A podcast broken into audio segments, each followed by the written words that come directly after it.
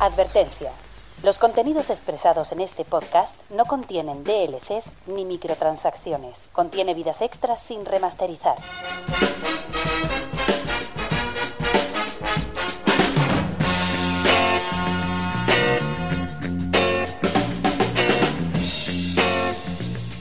Bienvenidos a Gamica Podcast.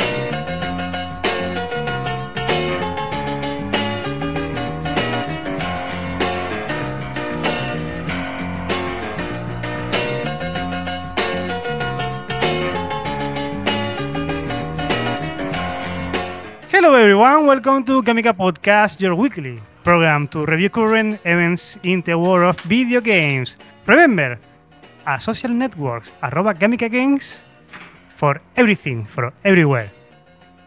Uh, we start, which continue to actuality, the news of, of video games. Rosmen Álvarez. Estás bien. Inventarte esto cada semana no, No, no, no es fácil, Rosmen. Hay que ir inventando cosas. Are you okay? Javi, are you okay? In English, please. Javi, are you okay? Are you okay, Javi? No. Are you okay? Eh, Javi, are you teacher. okay? Teacher, may I, may I go to the toilet? Teacher, please. Please. Ay, Rosmen, bu- buena. ¿qué- eh, ¿Cómo estás, Rosmen? ca- ca- caliente, pero no de la manera que me gustaría. Joder, este, programa corto, eh, por favor, que estamos con peor que, peor que en verano. También está con nosotros desde Madrid, Mac Effect. mm, buenas noches. Con, su- Bu- buenas. con sueño. Me adelanto. con- con- con sueño. Sí. Pero bueno, bien, bien, con ganas también, ¿eh? En, en Madrid te estás guisando como nos estamos guisando nosotros. Eh, Bueno, yo llevo 30 grados desde que empezó el mes, así que... O antes, desde finales de septiembre. Bendito. Benditos, quien los cogiera. Por favor.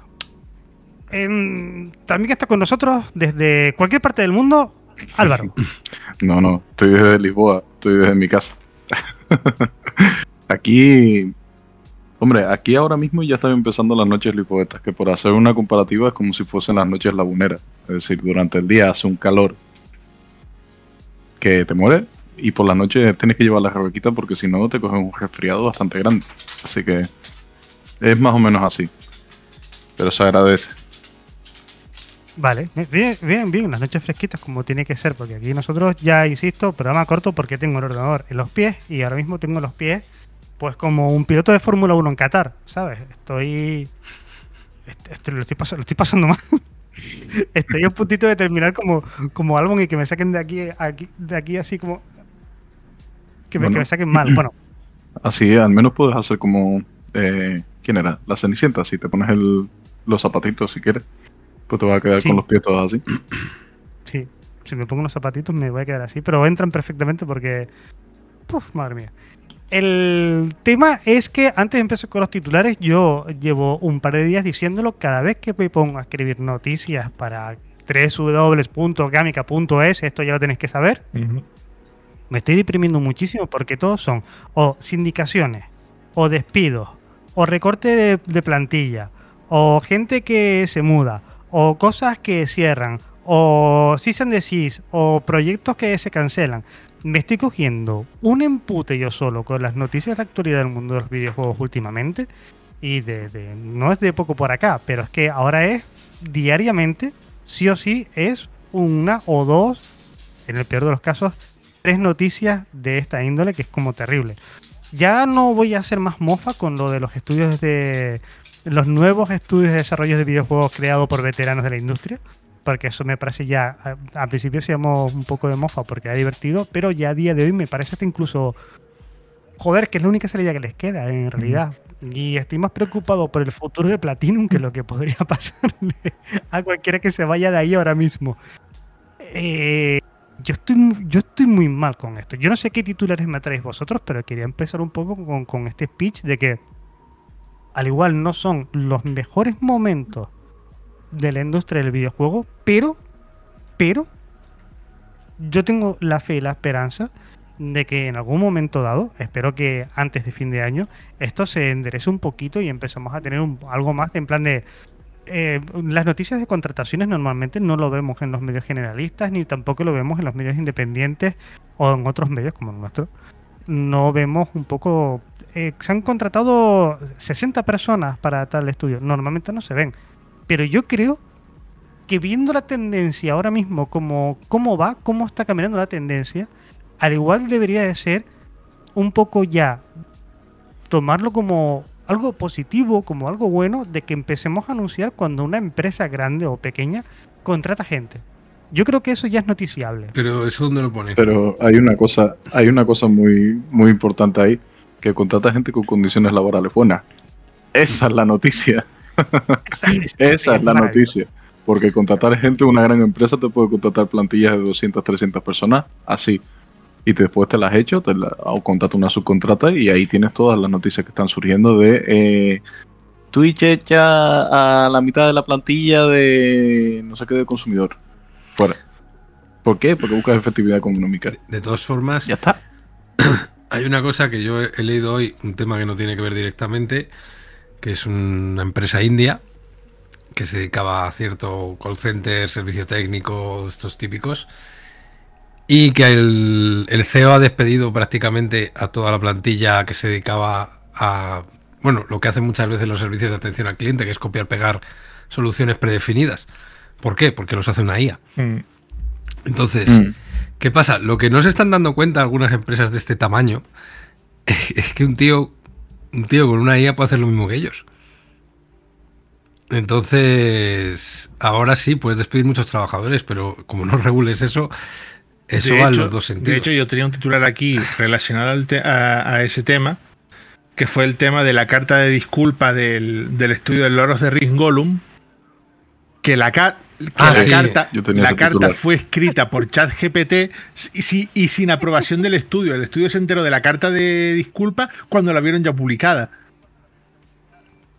Claro, es que, eso Sí. por eso digo, o sea, no nos estamos dando cuenta, o no creo que se estén dando cuenta ellos, de que, de que si tú eres capaz de sustituir cientos o miles de empleados con una máquina, ¿quién, quién, a quién le, quién le impide a cualquiera hacer una empresa como la tuya? Oh, pero lo de la carta, lo de la carta es muy bueno. Yo tenía ese titular también. Y es que eh, directamente va acorde con lo cutre que era el propio juego. Era Sí, como sí, sí. ya la reminiscencia, ¿no? Diciendo, Sí, sí, sí, sí. somos así de chafalmejas que lo que vamos a hacer es directamente no redactar Pero, una carta, no vamos a pedir ninguna revisión ni nada. ¿Sabes lo que molaría más? Que hubieran utilizado la versión de Bing. Buah, Que, maravilloso. ¿sabes? Ya más cute todavía, que, que en vez de, de coger, de pagar chat GPT, no, no, la versión gratuita de Bing que nos haga la Hubiese carta. sido increíble. Hubiese sido increíble. ¿Tenéis, tenéis por un casual la carta a mano? No, no la tengo. no la- ahora A ver. mismo no la tengo a mano. Pero. Bueno, metafóric- metafóricamente Sí, sí, sí, hablando, sí. quiero decir, no vais a imprimir la carta y tenerla en la mano. Pero el tema es que esto está, esto está saliendo ahora mucho, a la palestra, porque claro, eh, Gizmodo España cerró por completo para, para coger a toda su plantilla, o sea, o sea, cogió toda su plantilla, la echó y se está dedicando solo a, tra- a, a republicar contenido de Gizmodo América eh, traducido por IA. Y de hecho, y de hecho ahí vemos esas maravillas, porque claro, la IA puede ser tal, pero eso a ver, a- vemos esas maravillas hablando del gran éxito de, Ama- de Amazonia, una pieza. Literalmente sale así el artículo. Aquí, tengo la carta aquí. claro. ¿Te paso Oh, el qué link o traduzco, o traduzco la carta? Traduce, traduce, por favor. Pero tra- Quiero- pero quiero tradúcela leer- con IA. quiero- Oye, ¿se rizan el rizo o no? Bueno, sería, la verdad que sería. A ver, queridos jugadores, queríamos eh, de la forma más sincera pedir perdón por la baja performance de, de la experiencia que muchos de ustedes podrían haber tenido con. Bueno, la mala experiencia que podrían haber tenido con el juego de Gollum. Eh, reconocemos y profundamente nos disculpamos que el juego no hubiese, bueno, llegado a las expectativas, ¿cómo se dice esto? Em, cumplido las expectativas, No quiero las Eh, expectativas. eh, no hubiese cumplido las expectativas que nos marcamos para nosotros y para la comunidad. por favor acepten nuestras disculpas por cualquier enfado o cualquier engaño que pueda haber causado.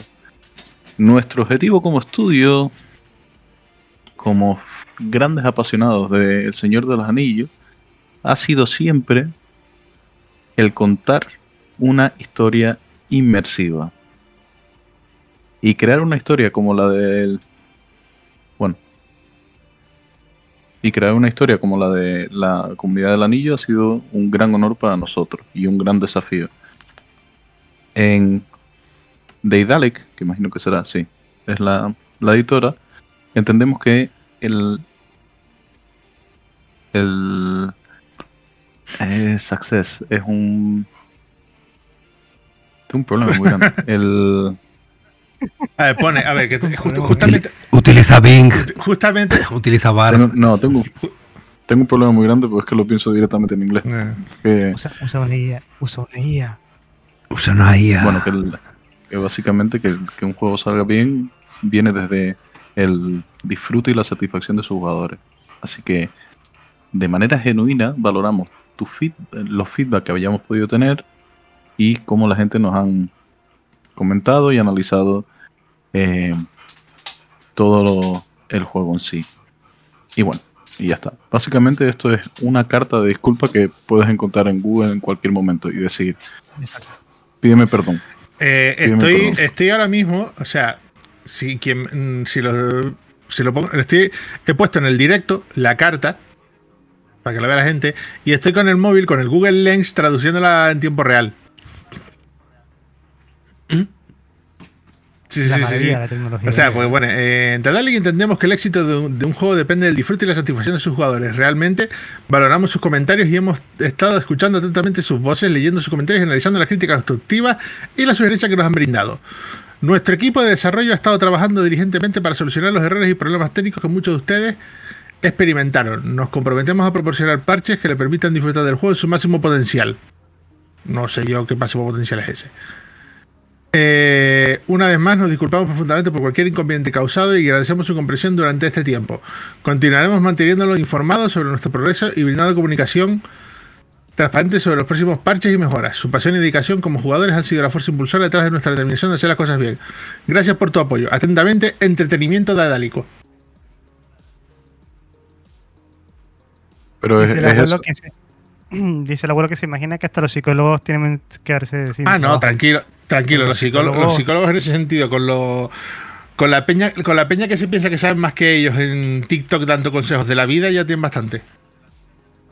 De todas formas, hombre, no creo, porque en el sentido de. Hay una cosa que sí que hacen en ciertas profesiones es colegiarse. Y, y ya está. Mientras no te colegies, no tienes capacidad de. Básicamente. Así que, eso es lo que deberíamos hacer con la IA en general. Yo siempre, yo siempre he dicho, lo he dicho alguna vez en Twitter y en más redes, que, que la IA, ya que se ha entrenado con millones de repositorios open source y millones de, de trabajos involuntarios de personas, Mm, debería ser algo de la humanidad y no, y no debería poder monetizarse en ningún caso. Ahí está el, ahí está el problema de, por ejemplo, está por un lado, eh, los temas de derechos de autor, en muchos sitios se está negando eh, los derechos de autor a contenidos generados por IA. Justamente por ese motivo. Claro, es que no, no puede generar, es que por legislación una algo que no es una persona no puede generar pero por el otro está. Ojo, pero se está, pero se está reconociendo dentro de la, de la academia y de la investigación, a la IA se le reconoce como parte colaborativa dentro claro, pero, pero no, pero no genera royalties. De no puede generar royalties porque pertenecen a la editorial, pero eso ya es una mafia entera. El tema es que tú ahora mismo, si quieres subir un, un artículo de investigación a una revista científica y pones ChatGPT como segundo autor, la revista te lo acepta porque dice esto es un trabajo colaborativo con la IA, a menos que haya plagio y haya cualquier otra forma. Pero tú puedes decir, ir a la IA y decirle, mira, redáctame una introducción para este artículo que va sobre esto, esto y esto, volando. Y te lo tienen que aceptar, porque ahora mismo eh, grandes editoriales como, bueno, sabes que Nature, que es la revista de, de la top, top, top de investigación científica, pertenece a Springer. Springer es la editorial en sí. Los Springer tienen sus bases, incluyen sus bases el tema de las guías ahora mismo. Es una locura. De todas formas, de todas formas yo, voy más allá porque la IA en sí misma mm, copia. Entonces, copia muchas cosas, no copia una cosa, copia muchas. Entonces, aunque coja cosas libres de derechos, muchas otras cosas no. Entonces, mm, no se puede. Es que realmente tú podrías acusarlo de plagio. Cualquier cosa que genere una IA la puedes acusar de plagio si quieres. ¿Queréis que me ocurre exactamente cómo funcionan los protocolos de las guías más importantes ahora mismo? Que estoy un poco metido en esta mierda, ¿sabéis? Sí. Eh, para, un T-Show. Vale. Eh, con, diagramitas y mierda. Un apunte, la IA no crea, la IA solo copia. El cerebro humano sí, crea. Esa es la gran diferencia. De hecho, lo de, lo de llamarle, llamarle inteligencia artificial está incluso mal. A mí me hace, a mí, a mí me hace gracia porque estos días he visto en Twitter un montón de peña y dicen, no, tenemos que apoyar el arte por IA porque no podemos permitir que los elitistas, que los artistas elitistas crean que son los únicos con derecho para crear arte. La madre que te parió. y a, ese, discurso se ha unido el Tito Elon. No, no, pero el, el otro día que había un IA Tober de esos.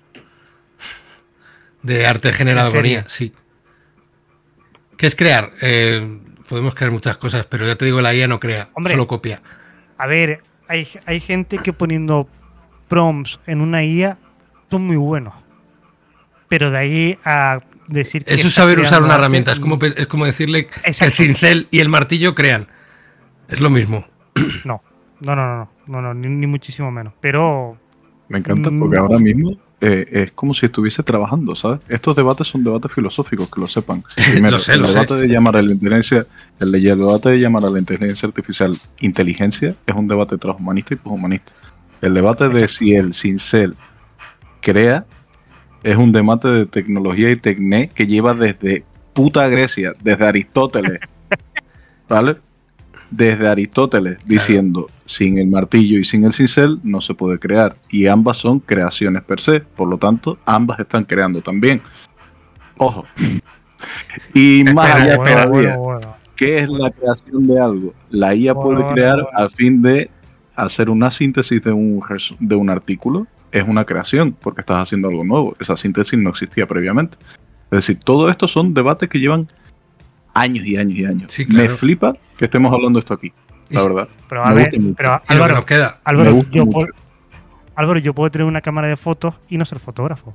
Tengo una herramienta, pero no soy fotógrafo. Exactamente. No tengo el arte y la capacidad de ¿Qué historia, ¿Qué historia te puede contar una IA que no tiene experiencias? Ninguna. Puede copiar historias de otros, pero nunca puede crear su propia historia. Porque no tiene conciencia ninguna. No puede transmitir esa experiencia como las ha sentido porque no la siente. Cuando un escritor cuenta o escribe una novela, lo que hace es transmitir su propia experiencia en una historia. Pero una IA no, una IA copia a miles de autores para conseguir eso. O sea que en realidad lo que hace es copiar. Solo copia. nunca nunca crea. voy a usar ese mismo argumento, ¿vale? Eh, un escritor que hace una novela sobre animales, una fábula cualquiera, el escritor no tiene la experiencia de lo que es ser un animal, así que no está creando por eso, por eso, el escritor suele intentar documentarse viviendo una experiencia, los, los buenos, los malos copian a otros autores. Evidentemente tú no sientes lo que siente el animal, pero lo humanizas y le das un sentimiento humano al animal. En ningún caso. No estás creando nada. Eh, sí, estás, estás humanizando a un sentimiento animal. Que es lo que se suele hacer con casi todo lo. Bueno, los furros son eso. Pero entonces la IA, la IA está haciendo exactamente. No, la IA no hace lo está mismo. Haciendo, está oh. tecnologizando una experiencia a fin de. No, no, porque la IA se basa en, en, conocimiento de otra gente. Nada más. No en su propia experiencia. No, porque yo puedo basarme en mi propia experiencia. Yo puedo irme al campo y tener una experiencia. No necesito ayuda de nadie externa. Vamos a ver, sabes que los conceptos y tu propio lenguaje es una construcción social. es decir, necesitas de los otros sí o sí, para poder crear algo. Pero yo puedo, irme yo puedo irme a la selva y tener una experiencia en la selva. Y la escribes, y la escribes, ¿verdad? La escribes. Sí, sí. Pues ya está. Pero, pero, Estás usando los demás. Pero, yo, ya, pero, la IA se basa solamente en lo que es en los textos de otras personas. De gente que ha ido a vivir la experiencia, nada más. Nunca ha ido a vivir la experiencia Cuando lleguemos al punto en que la IA puede ser capaz de percibir absolutamente todo, entonces ya hablamos de otra cosa. Me acabas de recordar una cosa, Mac. Eh, luego digáis que este programa no es súper interesante y culturista. para que lo digáis. Me acabas de recordar una cosa que salió en Twitter el otro día en, el perfil de PC Gamer. Un grupo de hackers peludos homosexuales afirman haber violado varios portales de la web de la OTAN y han obtenido más de 3.000 archivos de datos robados. Estaría de puta madre que empezara una guerra mundial por, uno, por una banda de furros hackers. Pues eso lo había escuchado. Sí, sí, eso lo puse yo el otro día. Furro Hacker Gay, el titular del año. Sí, Furro Hackers Gay. que, como, digo yo, la guerra sería perfecta si fueran furros hackers gays los que han atacado la web de la OTAN y los que están de servicio de seguridad en la web de la OTAN sean fanboys comunistas. Oh, qué maravilla. Oh, qué maravilla. La cosa es, eh, ¿esto se llamaría OTAN Gate o se llamaría Furro Gate? Y esto es un... Furro Gate. Furro Gate, Furro Gate, Furro Gate. Furrogate. 100%. Debería ser un documento clasificado y, con el sello institucional de la OTAN diciendo furros. Estos furros hijos de puta. Furros, furros cabrones. Furros, furros, furrogate. Eh, volviendo un poco a los videojuegos y antes de estar con los titulares, al mediodía, Furro Tangate. Gracias, abuelo al mediodía me dio por probar la demo del juego. Hay una demo porque ya empezamos en Steam Next Fest. La semana que viene en el podcast comentar un poco qué he ido catando. La primera que ha caído, que ya estaba de antes, la demo de Robocop. Eh, yo quería hablar de la demo de Robocop. Pues hablemos de la demo de Robocop, por favor. Eh, yo te digo, yo. ¿Has, probado, la demo de, Robocop? Voy a decirte una cosa. Voy a decirte una cosa con, con el tema de la demo de Robocop. Eh, me dio bastantes problemas serios de rendimiento. Me estaba dando varios cuelgues, me tuve que bajar la resolución, tuve que usar FSR, le costó un poquito y la disfruté como un niño. ¡Hostia, buenísima! Es una mierda, vale.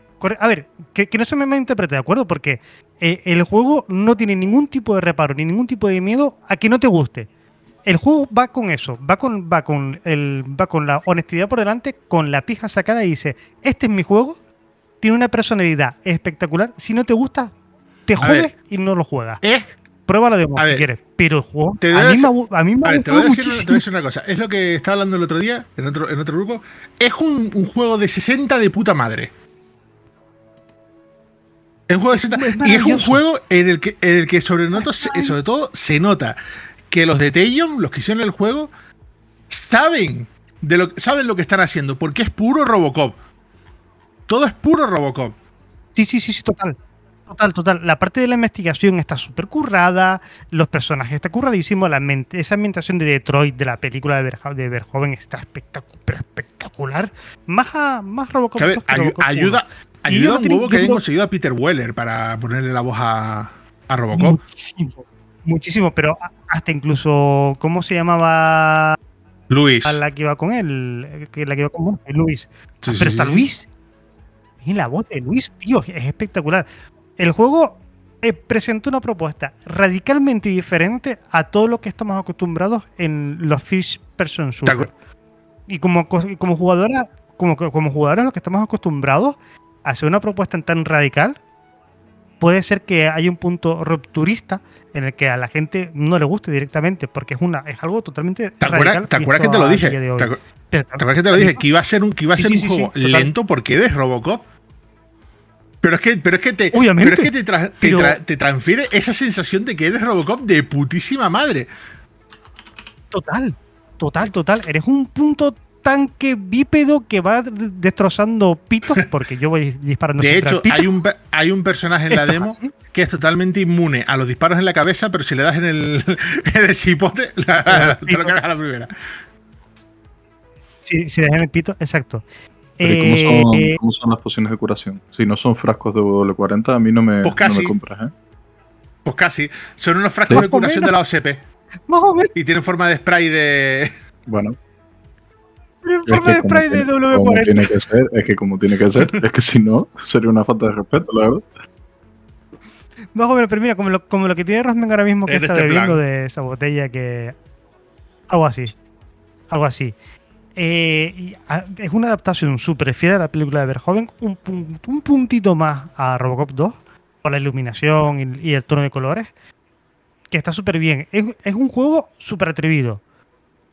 Y es lo que es. Y a mí me ha flipado, en serio. Fui sin ningún tipo de esperanza, en plan de esto es Robocop, ya vas a ver cómo va. Se ve de puta madre la música. La música. La música de Robocop. Estás con Robocop con la música. Es que de Robocop. encima, ¿Qué encima por puede ejemplo, salir mal de aquí, tío? lo- a Taeyon se le podía echar en cara muchas cosas porque hicieron el famoso juego de Rambo, que era una soberana mierda. Y Sí, el de. hostia. Y el de Terminator. Resistance es también un juego de 60. Pero resulta que el de Terminator Resistance voy a tener que acabar jugándolo porque muchos fans de Terminator están diciendo, a ver, puede que como juego sea normalillo, pero como juego de Terminator es la leche. Y con, y con Robocop Sí, sí, exacto. pasa lo mismo, Pero- porque pero- Robocop tú ves, la IA de los enemigos es súper anticuada, son enemigos que se mueven como un Call of Duty viejo, como un Quake, tal, o sea, no tienen una IA avanzada, están ahí para morir y hacerte daño, Y poco más. y poco más. Y poco más. El movimiento de Robocop es el que es. O sea, el juego está diseñado para que no, no vas a moverte rápido. No puedes, literalmente. Pero es que encima No. después tiene, tiene, No. tiene unas partes de, mundo abierto, con medio, medio RPG, con sus líneas de diálogo, que puedes resol- resolver elementos con, con, con simplemente con diálogo. Sin necesidad de pegar un tiro, pero todo Sí, sí, muy sí. con ese rollito de. Con ese rollito de. Coño, la- del cinismo de la peli. Todo, todo eso está ahí. Y, y- insisto, y perdón por repetirme, más allá de lo que me puede gustar a mí, que Robocop es una de mis películas favoritas de la infancia, necesitamos más juegos que controlar a nuestro avatar sea algo diferente, que sea rupturista con lo que tenemos ya de Halo, Call of Duty. Yo creo que por, por eso también triunfó bastante Doom en su momento, o Titanfall, porque son juegos Un juego- rupturistas con las fórmulas Un clásicas. juego de cortocircuito. en primera Hombre, persona. Pues. Cuño Mac. Cuño Mac. Mm, no está mal tirado, ¿eh? Sería complicado de implementar porque tendrías muchas mecánicas, pero Hombre, no está mal tirado. no sé, se me ha ocurrido que ya que nos vamos a la época. Y de roboces, y de roboces hablamos. Te- Que te venga y te haga- te haga una aventura gráfica ¿Cortocircuito puede crear una novela? No, pero, ¿Y se la, lee, en A lo, 5 mejor, segundos. a lo mejor no podría. Eso sí. Datos, datos. Pero Necesito es lo que te digo, el tema, datos. el tema de Robocop, yo Eh. lo único que espero que. Porque eh, parece ser que el tema de, lo- de los parones en, en el juego tiene que ver con, el- con cómo recompila los shaders. Y eso, y eso Taeyon está, está al tanto. Y están esperando. ¿Tú te has dado cuenta? ¿Tú te has dado cuenta del detalle gráfico que tiene esta mierda que no la necesita para nada? Pero es que, eh, o sea, Sí, sí. ¿Tú te, has dado, tú te has dado cuenta de lo bien que va este juego? Que, que dices tú, pero ¿por qué este juego se ve tan de puta madre? ¿Por qué? a ver. Por, por yo- cierto, eh, di, di. pues, sí, sí. No, no, di, di. No, no, es que es, es- es una cosa que es. No, es que, es que me está recordando, eh, ahora que estamos hablando de roboces, pues. ¿Habéis visto la nueva de Futurama? No, todavía no. ¿Ha- Sí, ¿Habéis sí, visto el capítulo? Bueno, hay un capítulo que habla de los universos, la creación de un universo por parte del Dr. Fastware y no sé qué. Sí. Álvaro, échale un vistazo. Si no lo has visto, yo creo que. Ese es muy bueno, Álvaro. Ese, ese capítulo te va a gustar muchísimo. De hecho, me acordé de ti cuando lo estaba viendo. Desde el punto de vista de. Desde tu punto de vista, sé que te va a gustar muchísimo. Es el último décimo capítulo de la última temporada, el último capítulo. Si te vas bien. directamente a ese, al igual los otros te parecen más flojos porque ese capítulo me parece casi casi que de lo mejor del Futurama, ¿eh? Hmm. ¿Sabes que yo tengo un problema muy grande? Y Esto es, es que yo odio cuando una, una, un show, una novela o cualquier cosa así se empiezan con temas filosóficos como para aparcar la gente, porque literalmente es puto trabajo. Es decir, yo quiero salir de mi horario laboral, quiero eh, encontrar ocio, no volver a estar con los mismos temas de siempre. Pero obviamente sí le echar un vistazo.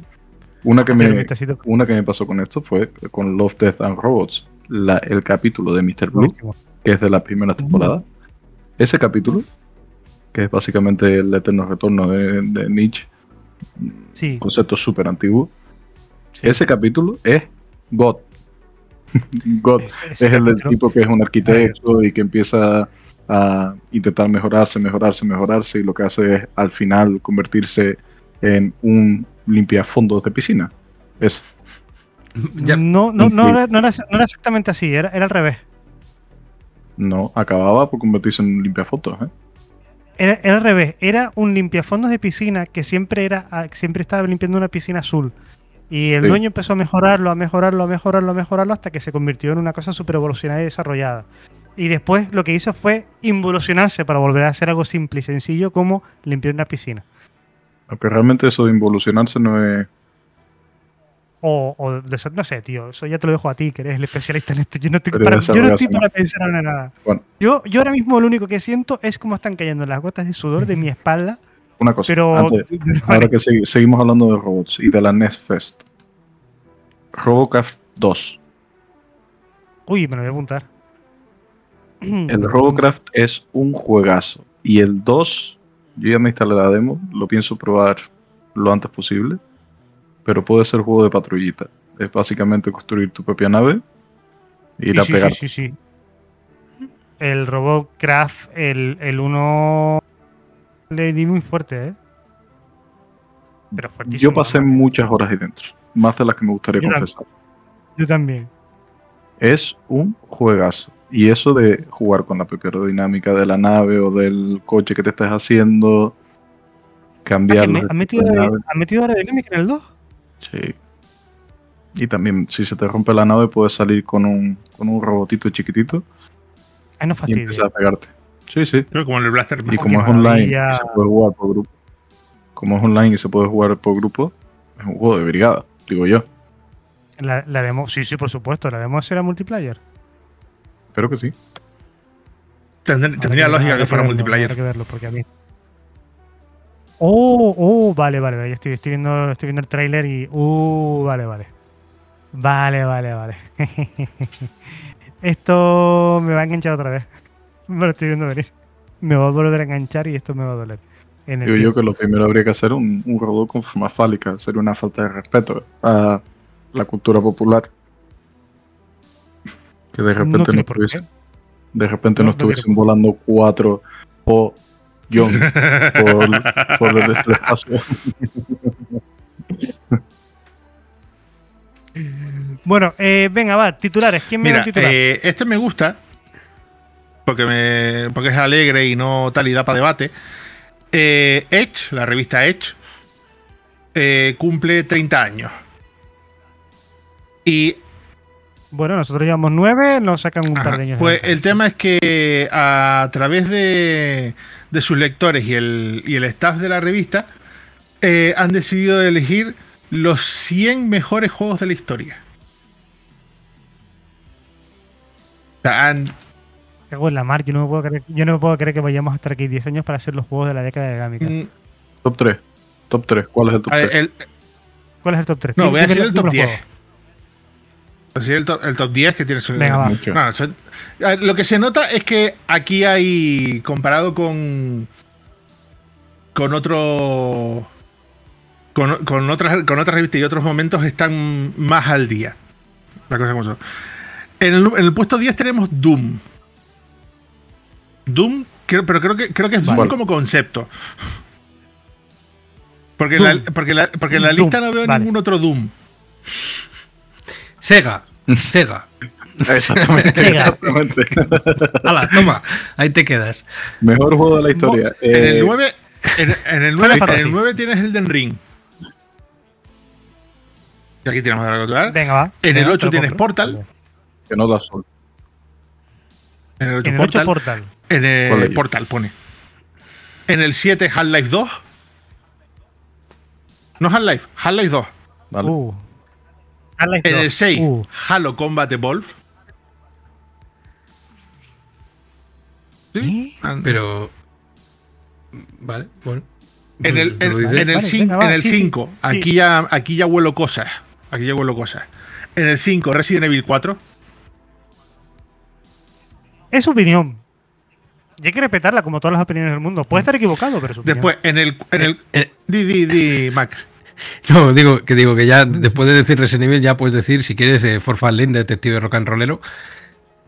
Porque al final nos vamos al nivel. En, el, en, el, en el puesto número 4 está el Legend of Zelda Ocarina of Time. Toma una magdalena, ridículo. Ya lo dijiste, ya dejaste, ya dejaste a Javier en el puntito. en el puesto número 4 tenemos el Legend of Zelda Ocarina of Time. En el puesto número 3, Super Mario 64.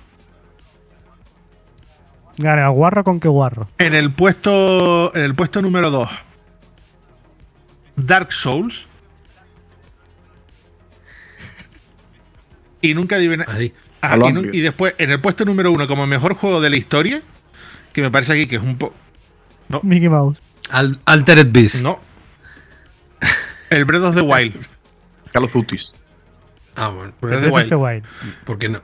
¿Por qué Que no? ojo, que ojo, después, en el, en el 20 tienen el Tears of the Kingdom. ¿Y el Baldur's Gate dónde está? Baldur Gate, no sé, ¿Y en el. En el- ¿Y el The Witcher? en el- ¿Y The Witcher? No, seguramente esté. Pero, por ejemplo, en el 12 está Bloodborne. No es mal puesto para Bloodborne, estar en el 12. Que me hace- Es un poco No, de gracia y- que y- sea como muy generalista a veces y muy concreto en otras Mm. ocasiones. ¿no? Y me Como sí, Sí. sí.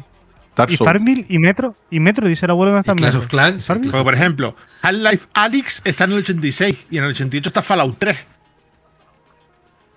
No sé. Es- pero es que, claro, ¿Queréis saber qué? es ¿sabéis como qué los mejores juegos de quién. eh, ¿queréis, queréis saber cuál es el puesto número 100? Kentucky Vale. Route Zero. Joder. Pero después, el, nove- el, el 99 Joder, cierra. es WarioWare. Madre mía, no, no entiendo la lista. La lista la hicieron un día de resaca. Eh, se, la pidieron a ChatGPT. Puede ser, puede ser. puede ser. Puede ser. Escucha, que no te extraña, ¿eh? ¿Puedo hacer la- puedo- Hoy en día. pues- Mira, la prueba en Bayo- directo? Bayonetta, Ah, Bayonetta está en el pues, hacer la prueba en 77, directo, pero no encuentro The Witcher. Y el Baldur. Ni el Bardus tampoco. Ah, no, mira, mira. para mí el Baldur Perdón, The. Witcher 3 sí, está en el 23. Justo detrás de, Por- de Portal 2 y justo delante de GoldenEye. Ah, eso significa que el que estaba en el top 10 es el Portal 1. Exacto. Ahora, con el Doom queda a ver si es el Doom original o es el Doom de 2016. Doom. Como concepto. Pero vamos, Está bien, es una lista que eso ha sido con votada entre lectores y toda la y toda la redacto, toda la redacción de de la Vamos, revista. que es como el Rock FM500. Sí, básicamente. ¿eh? Como el Rock FM500. Vamos a decir la canción que más os gusta. Pues igual.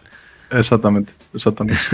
Hombre, si te haces una lista, si te haces una encuesta de, de cuál es el mejor juego en la laguna, te va a salir que es el FIFA. que- Claro. Ah, por eso, por eso te digo, yo, yo siempre, yo siempre he dicho que, eh, joder, yo entiendo, una cosa son los gustos y otra cosa es eh, cómo puedes cuantificar cómo, cómo- cómo de bueno es un juego. Es con lo, lo que hablábamos en, el Game Awa- en los Games Awards. Si tú tienes un juego que tiene mejor director, mejor narrativa, mejor guion, mejor no sé qué, y no le das el Game Award, el del juego del año, es, es absurdo. Pues si tiene lo mejor en todo, o el que más mm, apartados mm, mejores tenga, debería ser el mejor juego. Pues esto es un poco lo mismo, ¿no? Si Ah, tú eh. no lo mides en- en de, esa- de esa forma, eh, puede ser cualquiera. El juego que a ti te guste. Justamente algunos, algunos, es que justamente se suele justificar de esa manera de- para decir que los que los premios de los juegos del año están amañados. Pues justamente se usa para Sí. con, con ese mismo argumento de se lo han dado un juego, pero después de repente el juego del año es otro. Claro, pero sí, que yo, yo, yo lo puedo entender, que también, que también yo, hay una cosa que siempre he dicho, en los premios el contexto histórico es importante. No es lo mismo un juego que, es, que, que rompe una dinámica y que, o que innova que un juego que es continuista y sigue, aunque sea Es perfecto. que, por, en todos es que, sus- por ejemplo, en, ese sentido, en ese sentido, yo entiendo muchas veces las valoraciones tan positivistas que se hacen de Mario 64 y de Ocarina of Time, porque en el momento que cayeron, marcaron un camino, pero de una manera Claro. que no, que, o sea, que Exactamente. después- que- o sea, de una manera que se ha tardado muchos años en que salga un juego. Por eso Javi, por, por eso Javi ha preguntado Half-Life 2 y no Half-Life 1. ¿Sabes? Claro. Eh, ¿Queréis que os dé para ChatGPT cuáles son los 10 mejores videojuegos de la Ah, historia? venga, dale, dale. Dale, dale. De- del- de- empezando por el 10, Half-Life 2, 9, The Last of Us, 8, Red Dead Redemption 2, el 7, el Portal 2, 6, Minecraft, Minecraft 5, 2. Tetris,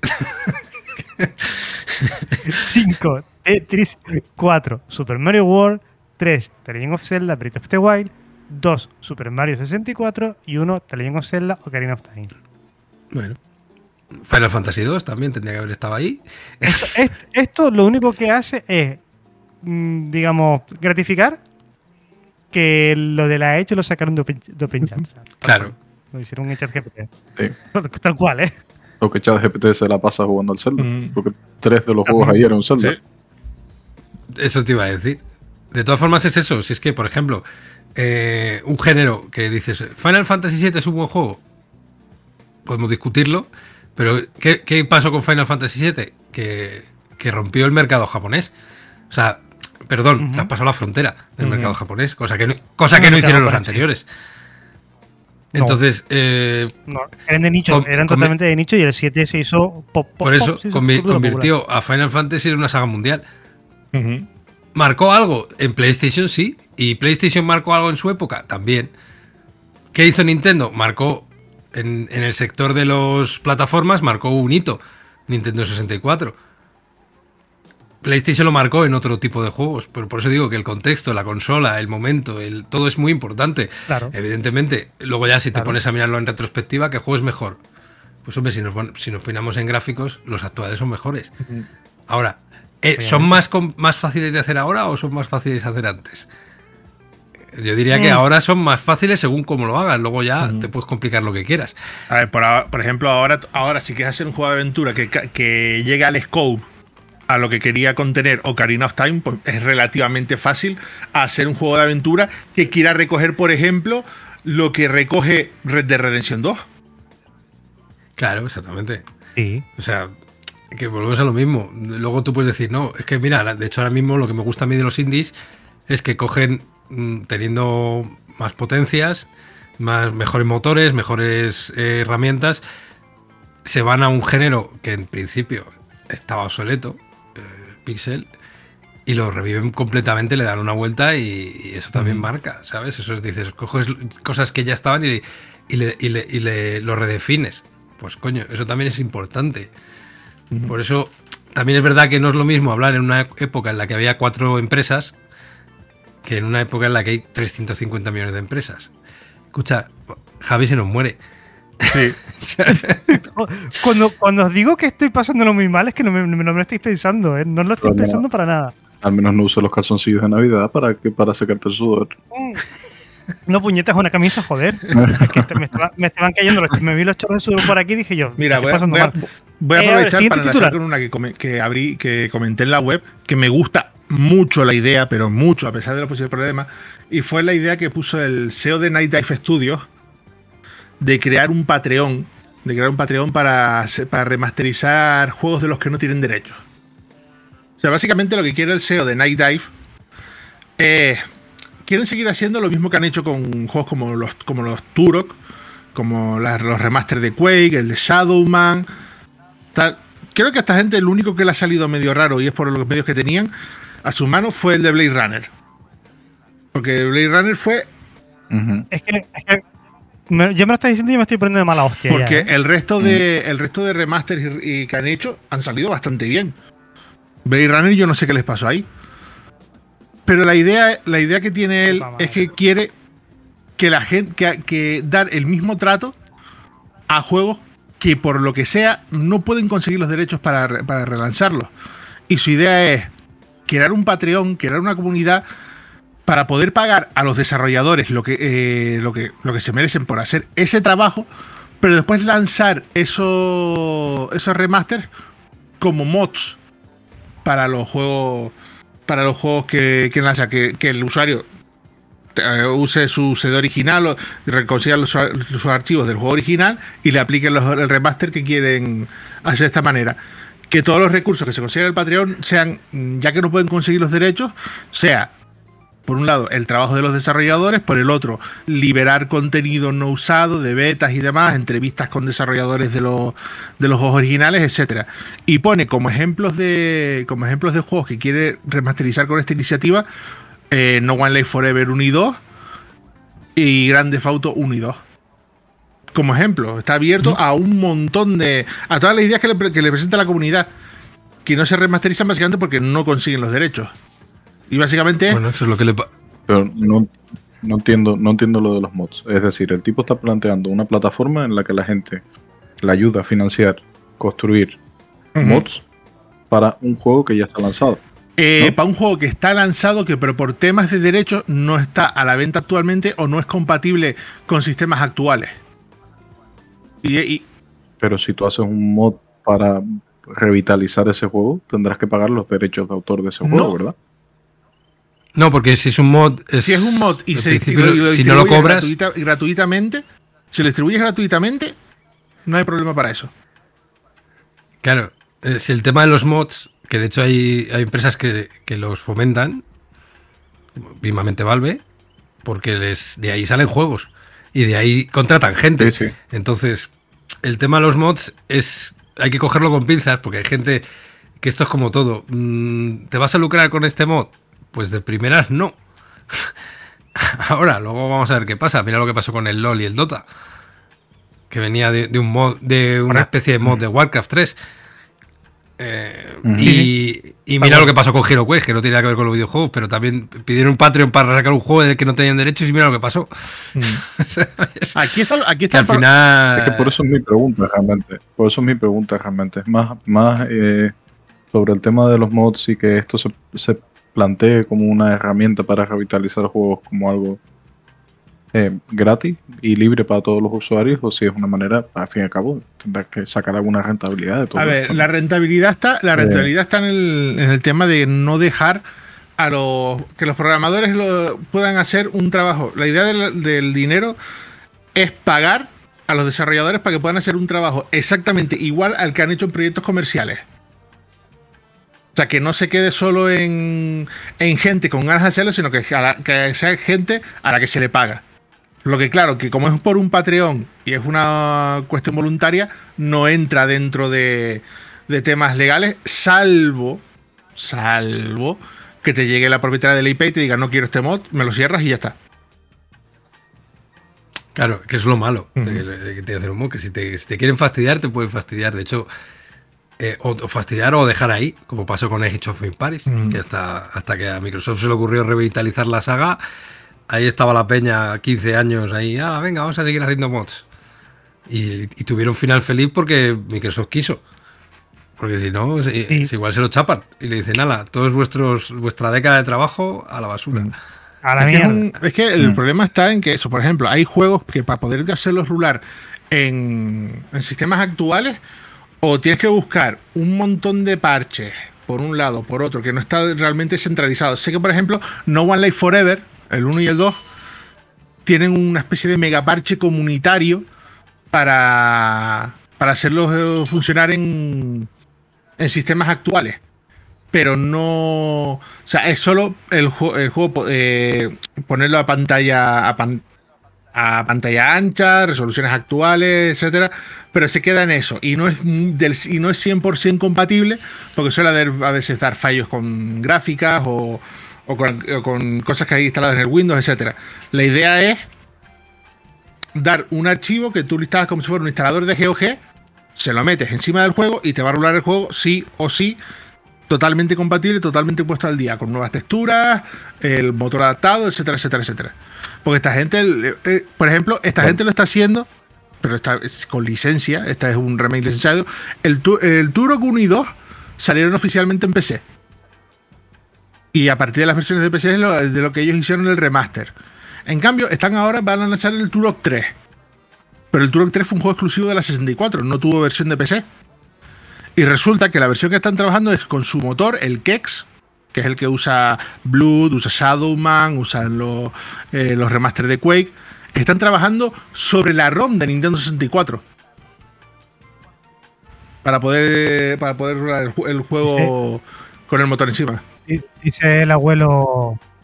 Dice el abuelo que la comunidad moderna apoya a la empresa del desarrollador contenido gratis para sus juegos. sí, pero no todas las empresas lo ven así, por desgracia. Eh, no, no. Mira, déjame dejarte otro titular. El día. ¿Cuál era? El 7. Sí, tenemos fecha para los King Hours. 7 de diciembre. Tenemos una noche especial, como siempre, con el señor Geoff Neely.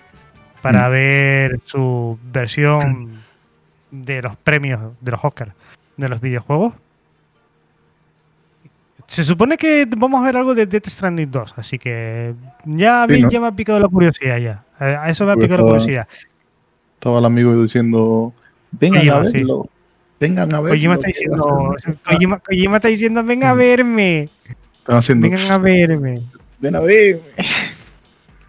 Kojima, Kojima. Kojima y, y, Kojima, Kojima y, Jeff ahí sentados. Kojima, ¿te haces otro? La duda ofende. Eh, Uy, perdón. Y otra cosita. El sábado, este sábado se celebró, sábado por la tarde se celebró la gala de los premios de la Indie Spain Jam 2023. Esa indie que se nació en Málaga y cada año va cogiendo un poco más de relevancia en nuestro país con una cantidad loquísima. Creo que fueron 177 submissions las que se presentaron, 177 juegos. Tienen toda una semana para desarrollar un videojuego y está súper bien. Yo, nosotros mismos la vi con los compañeros de Academy en Santa Cruz, en pantalla grande, súper bien, con unos Coca-Cola y unas papis. Eh, una, experiencia muy divertida. Había juegos de esa Jam que salían ya directamente para Steam, ¿eh? o sea, estábamos diciendo, pero muchachos, pero si eso, eso es. ¿Has visto esos Sprite? Que eso está para Steam ya, ¿eh? Y más de uno está en Steam. Podéis pasar por itch.io, itch.io, ah. buscáis el perfil de la Indie Space Jam y es espectacular. Eh, Sleepwalker fue el que, el que ganó el, podio para Sleep, eh, Sleepwalker. También el segundo puesto Boogie Nights. Y creo que el ganador fue Mírame. Si no creo mal, creo que fue Mírame. Lo estoy diciendo totalmente.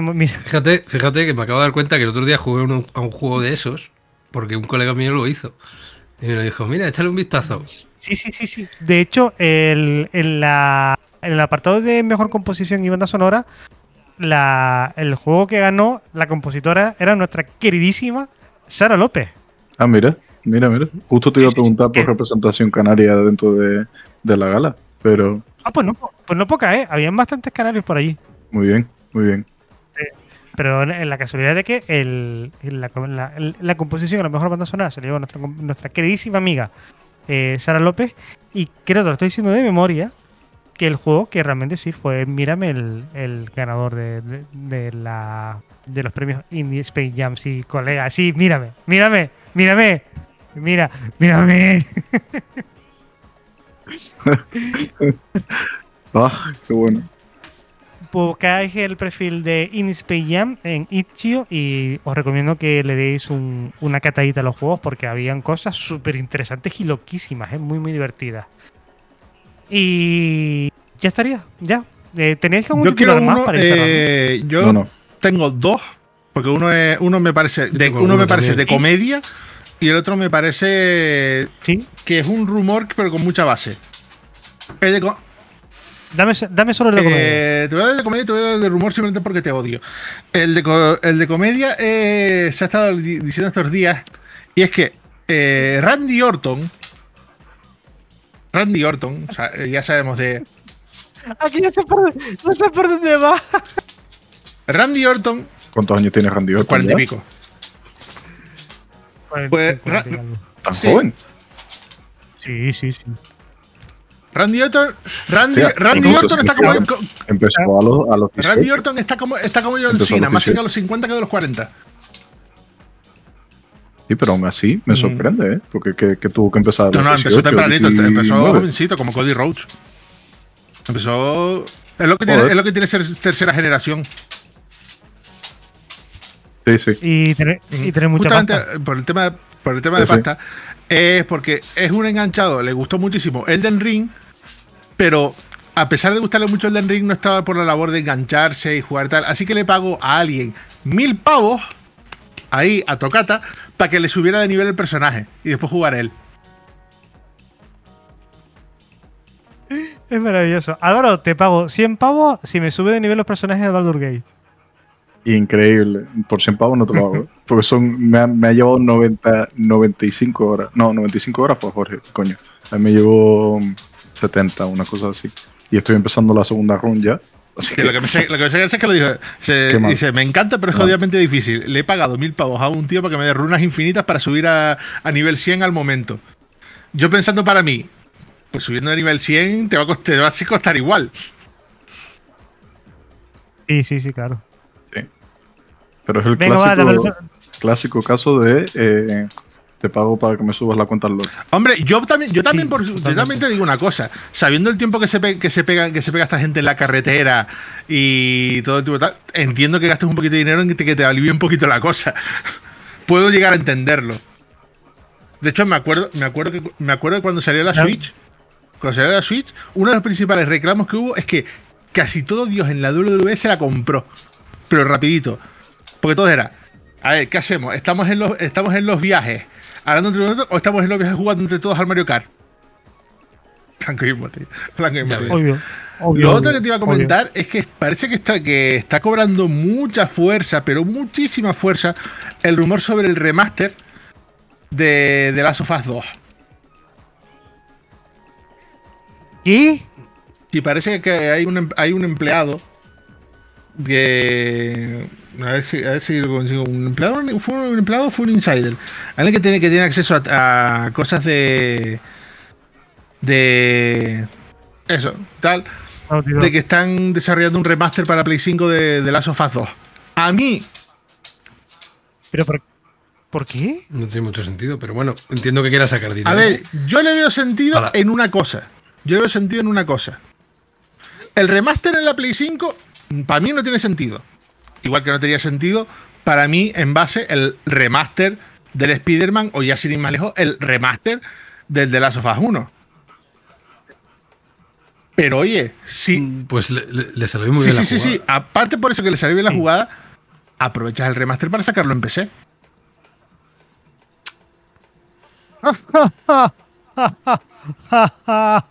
ahí, ahí tiene lógica. Ahí tiene lógica. El Vamos a ver qué pasa. Porque ahora con el tema de Jim Ryan no se sabe lo que va a pasar. Ahora que, ahora que Jimbo está fuera y una de las principales, se dicen que una de las principales acusaciones del núcleo fuerte de, de SEO, de Sony también, de Sony Entertainment Corporation, de SOC, es precisamente los ports que se están haciendo a PC. Que por lo visto hay un grupo muy fuerte, digamos que de extrema opresión, por no decir otra palabra, que no ha gustado absolutamente para nada que los juegos de su queridísima PlayStation estén en PC. No digo nada más. Esto, esto es que lo de, lo de Jim Ryan va a traer un. Va a tener una cola que no me gusta para nada porque creo que Sony debería estar en una posición más fuerte y y, que y trabajar muchísimo mejor que lo que ha hecho Jim Ryan y esto ahora mismo no, no le viene nada bien a la marca. a, la casa Sony no se había americanizado demasiado. Mm. Sí, puede ser. Tanto, tanto en formas como en trabajo. Sí, sobre todo, sobre todo corporativamente hablando, porque los japoneses a la, a la forma de trabajar son un pelín diferentes. Un poquito más. No sé cómo definirlo. Vamos a decir nacionalistas. Sí. sí. Mira, mucho para lo suyo. Justo. Eh, ¿Quién tiene más titulares Yo para tengo. o algo que.? No, sé si Álvaro tiene. No, no. De hecho, mis titulares ya se dijeron, así ah, Bueno. Vale. Uno rapidito. Álvaro tiene cara de, estar descartado ya. Sí, sí. Uno rapidito. Eh, dicen que el 13 de octubre se cierra definitivamente la, la compra de, de Activision Blizzard.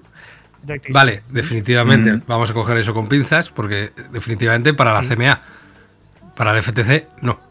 Para el FTC, a pesar de que se supone que ya el plazo ha vencido y que se vaya a realizar la compra, que va a seguir yendo a tribunales a, decir que está a bocas mías, ¿sabes? Así que bueno, e, pero por lo menos por el tema de la CMA, ya está. Está todo, todo el pescado vendido. El tema es que, el tema es que la eh, FTC, sé que la CMA tiene más poder para pararlo. La FTC puede decir que no, pero no tiene potestad para, para pararlo. El problema de la FTC es que como te meta un varapalo judicial en Estados Unidos, te puede tirar bien tirado, ¿eh? Sí, sí, no, eso sí. Pero. que ese es al final ese es el problema. Porque sí, luego tú, claro, tú ya puedes hacer lo que quieras, pero no dejas de ser una empresa estadounidense. Entonces, bueno. Eh, salto rápidamente. Mm, no quiero comentar lo que. El tema de sindicatos y despidos y tal, porque de eso últimamente hablamos mucho, como ha dicho antes Javi. Así que me voy a hacer en lo bueno, ¿vale? No sé si. Todavía no le he dado, no le he dado a lo nuevo de Cyberpunk. Ya, tengo unas ganas terribles, pero precisamente como tengo unas ganas terribles, quiero, quiero estudiar. ¿sabes? Así que. Eh, el otro día el estudio dijo que había vendido 25 millones de copias de Cyberpunk 2077 y que del DLC ah, de Phantom Liberty había vendido 3 millones. O sea, que a, a, CD Projekt le está yendo muy bien con Cyberpunk. No sé si con el tiempo podemos decir que se enmarca un No Man's Sky, pero yo creo que sí. Yo creo que se, se han redimido bastante y lo suficiente. Así que, de hecho, ya había una noticia que no sé si la comentasteis, que no recuerdo bien, que hablaban de que ya estaban mm, oficialmente pensando en Cyberpunk 2. Sí. Vale, así que. Y en la peli. Y en la peli. Sí, bueno. 78. Peli, ¿Peli o serie? Serie, serie, serie. ¿Serie No, no, no, creo, no, creo que, Serie, creo que no lo habían serie. especificado. Creo que decían que era de acción real, pero no, no decían. Acción, es verdad. No decían si era película o serie, pero bueno, da igual. A mí, me hacen, a mí a mí me hacen la serie o la peli, lo que sea, de Cyberpunk y Johnny Silverhand, que es Keanu Reeves. Es que, Ya a está. ver, Es que ya tienes está. a Idris Elba y tienes a Keanu Reeves ya, o sea, A Keanu ¿a Reeves. qué, a qué esperas? Pero, pero, pero, no, que, que tienes que hacerla rápido, ¿eh? Porque esta gente no tiene una edad. También. Hay que hacerla rapidito. Tampoco te puedes luego, pero tampoco, que tampoco se marque en una torre oscura. No, no, no, exacto. Que tampoco hagan esa mierda, pero que tienen que, tienen que hacerla ya, tío. Y, y sí, Lo que está diciendo, lo que estaba diciendo Reggie hoy en el chat, que empezó una partida nueva con la parche 2.0 ya con la expansión instalada, y desde el principio están hablando de Morgan Blackhand. Que te huele la cabeza, tío, que no me quiero hacer una segunda vuelta, pero me están dando muchas ganas. yo, yo ya lo daré con ganas, muchas, con muchas ganas, pero bueno. Eh, voy a dejarlo con una noticia curiosa más que noticia relevante. Vamos a llamarlo titular Vale. si quieres. Eh, en 2014 se lanzó un juego para móviles llamado Star Wars Commanders. ¿Vale?